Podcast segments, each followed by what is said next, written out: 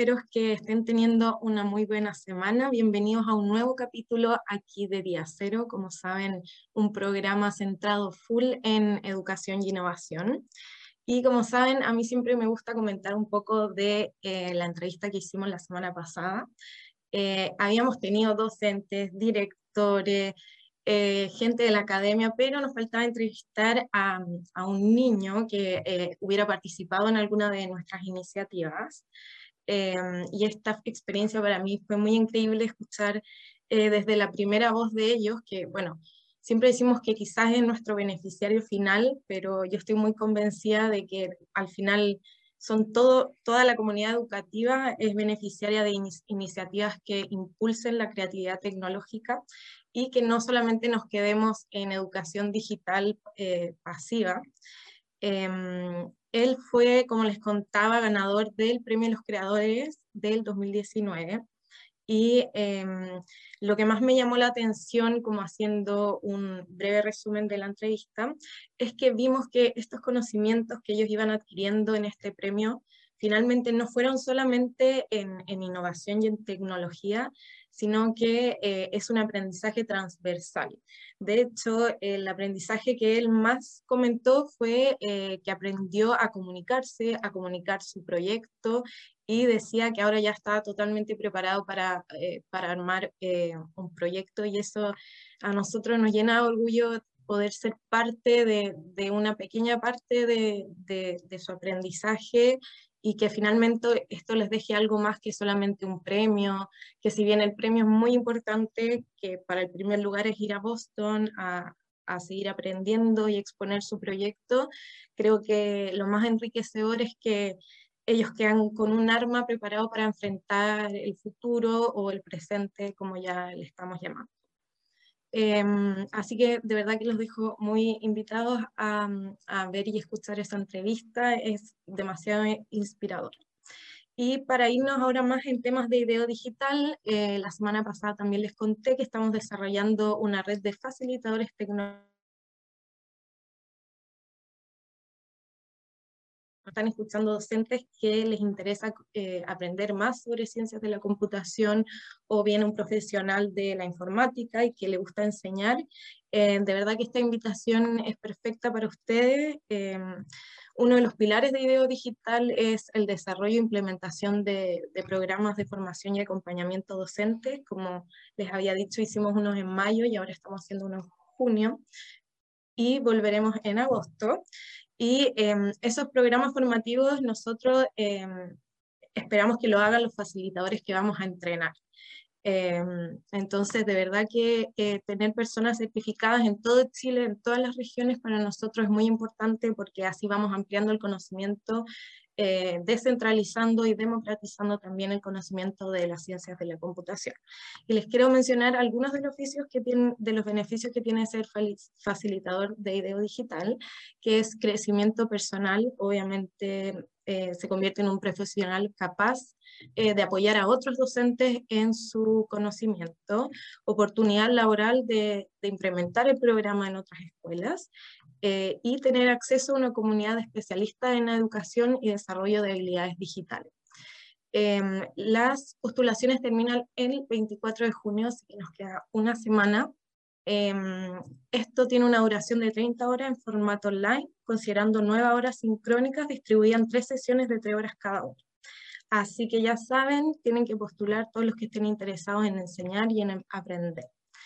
Em, hoy día eh, tengo un invitado muy especial.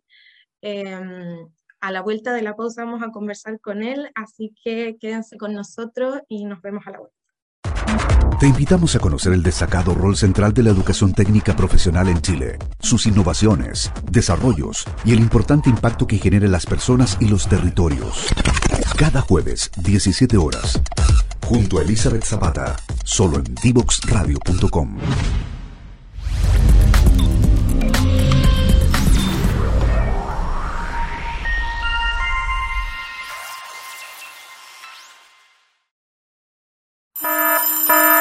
Ya comienza un nuevo programa en divoxradio.com. Hola a todos, bienvenidos aquí de vuelta a Vía Cero. Eh, quiero pasar al tiro a presentarles a nuestro invitado del día de hoy. Él es Ricardo Román, director del Colegio Alberto Bles Gana de San Ramón. Hola Ricardo, ¿cómo estás? Hola, hola, muy bien, mucho gusto, gracias por la invitación. No, gracias a ti por participar. Eh, quiero un poco poner de contexto. Em, el Colegio Alberto Blesdiana no participa en IDEO Digital, pero em, yo estoy convencida de que tenemos que empezar a mirar ejemplos que tenemos en nuestro país, ejemplos de, colegios que están dando un paso más allá y están haciendo su propio modelo pedagógico eh, convencidos de las oportunidades que deben de tener los niños. Eh, Ricardo, cuéntanos un poco del colegio, de su enfoque, Sí, somos un colegio de San Ramón, de la zona sur de Santiago, un colegio con estos nombres oficiales de alta vulnerabilidad, aunque nosotros decimos de altas oportunidades, un colegio de 1.700 estudiantes de prekinder a cuarto medio, mixto, científico-humanista, con muchas, muchas dificultades, pero también con muchos, muchos desafíos, y que hemos decidido hacer un cambio, no solamente, digamos, en la estrategia, sino que en el paradigma educativo, nosotros nos dimos cuenta que como estaban pensados los colegios hace ya un par de siglos, ya no funciona y hay que transformarse y cambiar. Y hemos estado no solamente cambiando el colegio, sino que también desarrollando una verdadera estrategia de innovación, de cómo hacer una innovación que sea gradual, pero que también sea profunda, radical, a, punta de experiencias, de, de experimentación y de mucha, mucha colaboración en distintas redes. Entonces nosotros cambiamos dos cosas, para decirlo muy en breve y tú me puedes preguntar más. Mm. Cambiamos lo que, lo que se aprende, nos damos cuenta que las habilidades que en la escuela ya no hace sentido para el mundo que estamos viviendo, no solo el futuro, también del presente. Por lo tanto, incluimos las tecnologías con mucha intensidad, pero también la educación emocional y la creatividad. Y, pero también cambiamos el cómo se aprende. Nos damos cuenta que los colegios que están organizados como transmisión de conocimiento, transmisión de contenido, tampoco hacen sentido tenemos que orientarnos a que los estudiantes aprendan haciendo, aprendan desde la experiencia y transformar el colegio realmente en un verdadero laboratorio de experiencias de aprendizaje, que los estudiantes en el colegio vivan el mundo que ellos van a vivir en el futuro. Y eso hemos estado construyendo, entonces hemos cambiado la manera como se aprende y eso nos implica una tremenda transformación de todo, de los currículums, de las clases, del aula, de los patios, etcétera. Y bueno, y eso incluye mucho, mucha educación emocional, yoga, meditación, etcétera. Sí, ahí preguntarte eh, qué tanto un colegio, eh, por ejemplo, subvencionado como son ustedes, puede em, transformar su currículum y salirse un poco de, este paradigma que tú estás mencionando que ya va desde los años 80. El, paradigma educativo nació hace tres siglos, esto de, poner un colegio a los niños sentados en trencito para transmitirles conocimiento en dosis, es una, ya una antigua receta eh, que por algún tiempo funcionó porque realmente también la democratización de las sociedades, la aparición de la, de la clase media, del mundo técnico, es gracias a la masificación de la escuela en el mundo, de reducir la pobreza, etc. Pero el mundo cambió tan rápido, cambiaron las tecnologías, los medios de producción, la relación económica, que hay que aprender de otra manera. Pero tampoco hay que mirar en menos lo que pasó, porque es muy bueno lo que pasó durante dos, tres siglos pero ahora para los siguientes años, décadas, tenemos que transformarnos. Entonces ese cambio de paradigma eh, tiene que ser radical y nosotros también estamos comprometidos en compartirlo con otros colegios. Estamos seguros que podemos colaborar con otros para avanzar porque al final lo que nos importa son los estudiantes. Entonces, claro, la pregunta tuya, eh, hay mucha, mucha libertad si uno, uno lo mira con, con apertura. No estamos obligados, o sea, el ministerio te obliga a ciertas cosas básicas, pero todavía te queda un tremendo espacio para tú poder crear, incluyendo con la jornada escolar completa. Nosotros instalamos la asignatura de creatividad digital desde tercero básico hasta segundo medio y después tenemos en, los, en los optativos finales de tercero y cuarto medio tenemos científico, humanista, pero también tecnológico. Eso se puede hacer perfectamente. Tenemos también asignatura de yoga desde prekinder, tenemos programación tecnológica desde prekinder, kinder. Entonces, todas esas cosas no están prohibidas hacerlas. Yo creo que más que problemas de control o de flexibilidad, hay un problema de falta de repertorio en los colegios, que es lo que nosotros queremos compartir. Y puede ser también que sea eh, un poco como falta de liderazgo de algunos directores. También, también porque hacer estos cambios requiere mucho, mucho, mucho liderazgo, motivación, apertura, confianza. Por ejemplo, nosotros hemos instalado el principio en este colegio que está permitido equivocarse. En este colegio se pueden cometer errores, no están penalizados. De hecho, decimos un poco en broma que el que se equivoca gana premio, cuando son equivocaciones y errores para inventar cosas nuevas, no cuando son por negligencia, hacer algo mal por hacerlo. Pero si uno quiere que los profesores y los alumnos vivan un mundo creativo, un mundo innovador, tiene que estar permitido cometer errores, a veces salirse de las reglas, y eso nosotros acá lo, lo, incentivamos y eso requiere mucho liderazgo porque los profesores están entrenados para el control, para seguir rutina, entonces a ellos les cuesta entender esto, no una cosa tanto técnica, sino más bien cultural, de mentalidad. Como de metodologías también. ¿Y cómo, dónde parte eh, la, la, transformación de, de Alberto Bles Gana? ¿En qué año parte esta transformación de cambiar un poco? Sí, como, tú, como te decía al principio, la, la, crisis, como se dice, las crisis son oportunidades. Nosotros tuvimos una crisis grande en el colegio de todo tipo, en un momento a principio de, la, de esta década, de la década anterior, y por ahí por el 2013 logramos estabilizarnos y empezamos a instalar una, una agenda nueva. Teníamos intuiciones, por ejemplo, eran tres intuiciones. Uno, que no se puede aprender a, a punta de transmitir conocimiento, hay que hacer producir experiencia en los estudiantes, motivarlos, emocionarlos. Dos, que había que poner eh, tecnología intensamente en todo. Y tres, que hay que centrarse en la educación emocional, que son parte de la habilidad del futuro. Con esas tres intuiciones comenzamos a buscar con quién colaborar. Encontramos a la Fundación David Lynch en el caso de la meditación, escuelas de yoga, la, Fundación Mustaki en el caso de robótica, después la Universidad de Chile. Y así, fuimos también la Fundación Scratch al Sur, la Fundación Cruzando, de Rodrigo Fábrega, que también ha sido un tremendo mentor, Love for You, de Komal Dalani, que también ha sido una tremenda mentora que tenemos, Fernán Federici en el campo del biohacking, eh, Andrés Briceño, el que nos ayudó a construir el primer Fab Lab, etc. Entonces, nosotros sabemos que la innovación no se hace una pura persona pensando, ni tampoco se hace de una vez para todos, sino que se hace explorando, experimentando.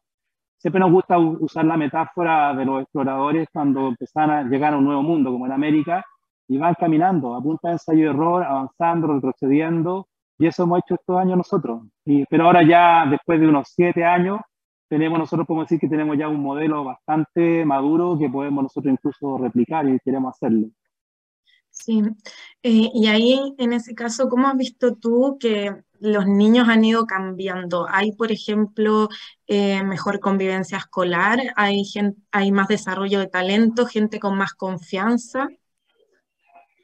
Claro, nosotros somos un, un colegio, por el perfil nuestro, es bastante complejo porque tenemos desde familias de hijos de profesionales, familias funcionales, a niños con muchas, muchas dificultades económicas, culturales, incluso legales muchas veces, y tenemos que hacerlos convivir, y lo logramos. A veces igual tenemos algunos eventos difíciles, pero en general el colegio es un colegio bastante armónico en la convivencia, y esto mucho, mucho es nuestro esfuerzo de cuidar a los estudiantes, nosotros tenemos uno de nuestros principios, que el colegio tiene que ser un espacio de cariño, de protección de los estudiantes, que muchas veces no lo tienen en sus propias casas, en sus propios barrios, y eso nos ayuda mucho. Y lo otro es hacerlos ver en la experiencia, no en la prédica, en la experiencia, que ellos tienen posibilidades, que ellos tienen capacidades, que tienen potencial y que hay muchas, muchas oportunidades dando vueltas. Y eso nos permite que a pesar de que tenemos bajos niveles, bajos puntajes en las pruebas de selección a la universidad, tenemos bastante buen rendimiento, tenemos estudiantes que quedan en arquitectura en la Católica, en Derecho en la Chile, en Ingeniería, en la USAC. Este año tenemos estudiantes en Informática en la Santa María, estudiantes en Arquitectura en la Santa María y así Pedagogía en la Andrés Bello. Entonces tenemos en proporción a los ingresos a la universidad a nivel de país, estamos muy altos nosotros a pesar de las condiciones que tenemos. Los estudiantes que no ingresan a la educación superior, a INACAP, UOC, etcétera, también hacen preuniversitario, nosotros los apoyamos. También nosotros tenemos, hemos estado cuidando que nuestros estudiantes salgan con certificaciones. El año pasado hicimos una certificación masiva de, de introducción a la inteligencia artificial de 400 estudiantes. Todos los estudiantes de cuarto medio terminan con licencia de conducir. La idea es que salgan lo mejor preparados para, para, el mundo que van a vivir, sea en la universidad, sea emprendiendo, sea haciendo lo que ellos estimen mejor para, para su vida. Y por el lado, por los pequeños también nos esforzamos mucho que los estudiantes a cierta edad todos estén leyendo, eso no es algo dado en Chile, los niveles de lectura son bajísimos, y por eso tenemos, podemos decir que todos los estudiantes, terminamos el año con todos los estudiantes que pueden leer, terminan leyendo. Además de todas otras cosas que hacemos de tecnología y yoga en todos los niveles.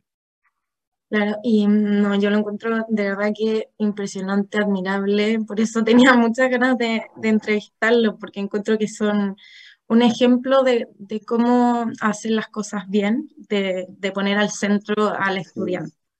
Y quería preguntar... te, insisto, te insisto que no está exento de errores, de a veces de algunos fracasos, porque bueno, a veces es la vida real también, entonces nosotros nos escondemos que de eso aprendemos nosotros, sabemos que esto es muy, muy, muy complejo y hay que ir inventándolo en el camino, sí, pero sí consolidando, consolidando las cosas que van saliendo bien y eso nos aseguramos futuro.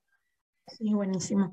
Es lo que he mencionado en otros capítulos, esto de que plantea las ciencias de la computación, de, de ser un aprendiz líder. Al final, el docente igual eh, se tiene, está aprendiendo constantemente. En ese sentido, ustedes van haciendo capacitaciones constantes. ¿Cómo es el proceso de aprendizaje de, su, de sus profesores?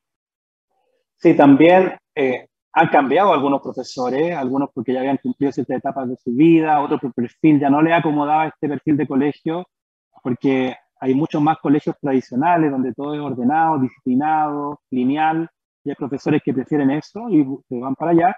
Y acá nosotros buscamos perfiles de profesores que sean creativos más allá de sus certificaciones. A veces no nos importa que no vengan de las universidades con más marca, no nos importa eso, sino que buscamos por distintas razones seleccionar profesores creativos, profesores que quieran experimentar, jugarse, y estamos permanentemente haciendo capacitaciones. Hacemos de tres tipos. Tenemos capacitaciones, cuatro tipos. Permanente acá, con asesores, esta gente que te, que te comentaba, que son tremendos colaboradores nuestros, con los que estamos permanentemente en contacto. Nos transformamos más bien en laboratorios de ellos, de las cosas que están creando, las prueban acá, con nuestros profesores, con nuestros estudiantes, y tenemos asesorías permanentes tenemos alguna, mucha capacitación afuera, profesores que se van a hacer magíster, están haciendo diplomados de cosas técnicas o cosas pedagógicas. Eh, también tenemos escuelas de verano y escuelas de invierno, en que los hacemos unos intensivos de tecnología, de educación emocional, de creatividad, muy, muy, muy lúdico y muy centrado en lo afectivo con los profesores.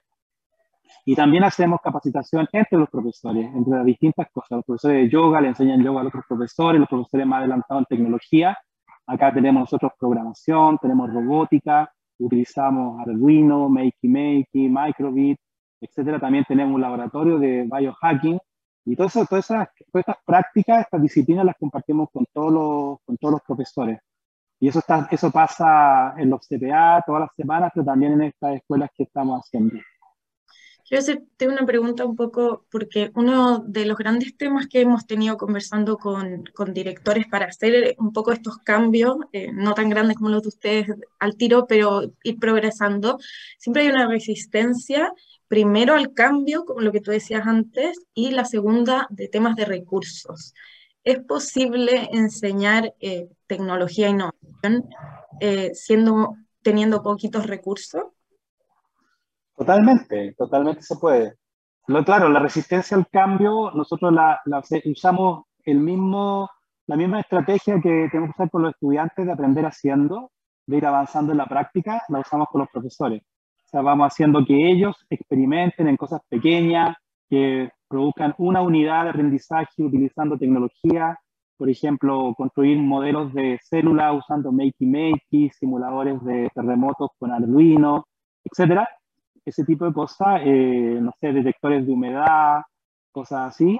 Eh, ahora hay una profesora de arte que está haciendo, eh, copiando pinturas clásicas, las copian en la, en la cortadora láser y después le, agregan luces LED. Entonces, estamos, nosotros tenemos muy, muy imbricado lo, lo tecnológico con el, con el currículum, pero eso se hace a poquito, pequeñas experiencias que no lo agobian. Nosotros evitamos, siempre los Big Bang no nos gustan, creemos que tenemos que ir haciendo paso a paso y acumulando, eso es bien importante, y celebrando sobre todo los avances, celebrando, reconociendo a los profesores.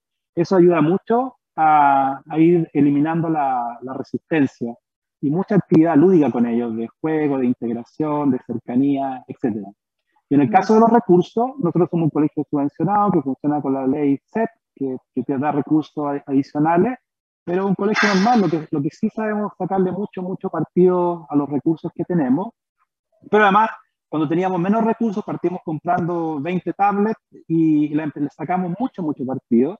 Eh, hay internet gratuito para los colegios, hay muchos recursos de parte de, de, la administración que los colegios pueden acceder, pero eso también requiere un cierto liderazgo, constancia, dedicación y entender que tan importante como mejorar el CIMSE es tener estos recursos que son de futuro. O sea, el CIMSE podríamos decir que más bien mide lo que va a servir para el pasado, pero no para el futuro. Para el futuro son otras las mediciones eh, habilidades emocionales, sociales, creativas, tecnológicas, y eso todavía no se está midiendo. Pero es muy, muy importante quizá la honestidad de un colegio sería tener esto. Pero otra fuerte de recursos son que nosotros, como se dice folclóricamente, es mejor tener amigos que dinero. Nosotros nos hacemos amigos de distintas fundaciones que están siempre dispuestas a apoyarnos gratuitamente o casi gratuitamente para muchas cosas, desde las universidades. Por ejemplo, un, un un tip concreto, las universidades tienen que tener, para estar acreditadas, tienen que tener relaciones con el medio, se llama. Entonces, y el medio más obvio son los colegios. Entonces, uno puede ir por las universidades haciendo alianzas para distintas cosas, en psicología, en tecnología, etcétera, en cursos, en capacitaciones. Entonces, eso uno podría traducirlo en dinero y es mucho, mucho, mucho dinero que uno puede acceder sin, sin gastarlo. Qué bueno escuchar eso, Ricardo, para que todos ahí se, se atrevan y eh, se nos está acabando el tiempo, así que vamos a pasar a una, una última frase cortita que es que, sí, parece, ¿lo digo? Sí, dale. Sí, que, que, hay que cambiar el estado de ánimo, pasar del no se puede al sí se puede, al no, ¿por qué no se puede? al busquemos cómo lo hacemos. Y, y eso en todo, en todo, en todo. Perfecto, ya. Gracias. Ahora pasemos al yo recomiendo. Danos tu recomendación, por favor. Sí, eh, tengo un par de recomendaciones breves. Primero, lo, voy a mostrar acá, este libro que Antonio Damasio es un libro de neurociencia buenísimo para entender por qué no se aprende capturando información y por qué no somos una máquina que toma decisiones racionales, sino que somos puras emociones, pero podemos esas emociones entrenarlas. Esto sirve para educación, para comunicación, para liderazgo, es súper, súper potente y un libro bastante breve, un poco complejo, pero fácil de leer. Y tengo, tengo eh, Print Legend, que es un documental sobre la industria de las impresoras 3D, que lo recomiendo. Nosotros acá enseñamos impresión 3D porque es una de las profesiones del futuro. Eh, otro, Selección Antinatural, que también te muestra cómo funciona la industria y la cultura del, del biohacking, que es el fondo de la biotecnología, el trabajo con ADN, que acá también nosotros lo hacemos con nuestros estudiantes, gracias a esos estudiantes que están estudiando hoy día biotecnología. Y, otro que se llama Cerebro Creativo, que, que habla de cómo, en qué consiste la creatividad, más allá de la que la gente cree que creatividad es algo, algo artístico, no, la creatividad es muy parecido a la innovación, la innovación un poquito más concreta, pero la creatividad también es una habilidad clave, crucial para el futuro y ahí uno puede aprender alguna de estas cosas. Esas son las recomendaciones que tengo. Gracias Ricardo, te pasaste. Yo me, me tincó mucho el libro, así que yo creo que lo voy a leer. Eh, para mí en verdad fue un, un, honor entrevistarte, no quiero ser patera, pero eh, yo estoy muy metida en IDEO, entonces como que son un ejemplo muy, muy gratificante para nosotros, así que ojalá nos volvamos a ver por ahí y muchas gracias por estar aquí con nosotros. Y cuenta con nosotros si quieren visitarnos, si quieren vamos a algún lugar, con lo, lo, que sea. Estamos disponibles, nos encanta colaborar con otros colegios, estamos colaborando en Puerto Williams, en otros lugares, así que eso es algo que es parte de nuestro proyecto. Muchas gracias, Ricardo. Y a ustedes, que nos... De nada. Y a ustedes que nos están escuchando, eh, como siempre los invito a seguir nuestras redes sociales de Video Digital y también las de Radio Divox acá para que se vayan enterando de todas nuestras novedades y vayamos aprendiendo en conjunto. Y nos vemos el próximo jueves.